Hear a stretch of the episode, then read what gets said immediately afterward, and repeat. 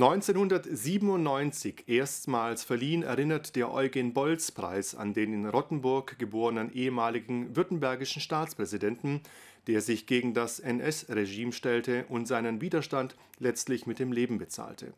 Seither zeichnet der zugehörige Stiftungsrat alle zwei bis vier Jahre eine Persönlichkeit aus, die sich ganz nach dem Vorbild von Eugen Bolz aus religiöser Verantwortung heraus in besonderer Weise um Wissenschaft, Politik und Publizistik, Rechtsstaat und Verfassung verdient gemacht hat. Gestern war die Preisverleihung. Fußballfans dürfte der Name auf jeden Fall ein Begriff sein. Gerald Asamoah ist der Gewinner des Eugen Bolz Preises 2023. Der ehemalige Profi, der während seiner Karriere unter anderem für Schalke 04 aktiv war und es auf 43 Spiele für die deutsche Nationalmannschaft gebracht hatte, unter anderem bei den Weltmeisterschaften 2002 und 2006, nahm die Auszeichnung am Samstagabend in der Rottenburger Stadthalle entgegen. Den Preis bekommt er aber nicht für seine sportlichen Leistungen, sondern für sein Engagement gegen Rassismus und Diskriminierung. Der gläubige Christ wurde bereits selbst Opfer von Rassismus.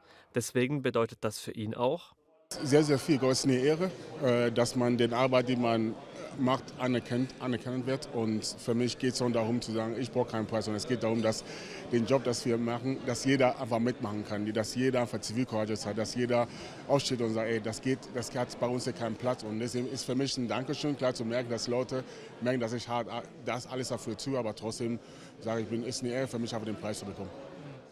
Mit ausschlaggebend für den Preis war Asamoahs Einsatz beim Projekt Schule gegen Rassismus, bei dem Kinder für das Thema sensibilisiert werden sollen.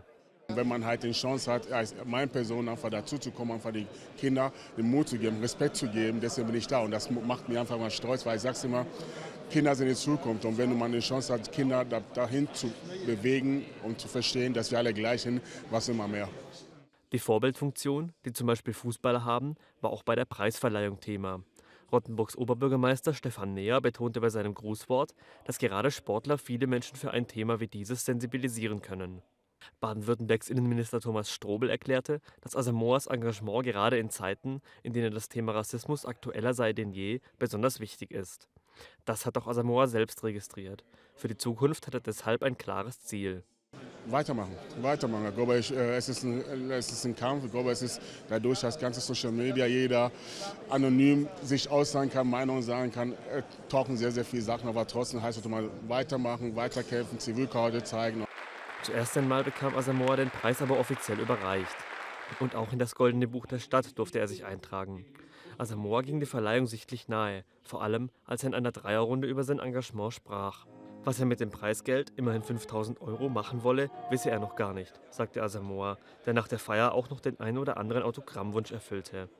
Auf jeden Fall aber wolle er es einer Organisation zugutekommen lassen, die sich ebenfalls gegen Rassismus und Diskriminierung engagiert.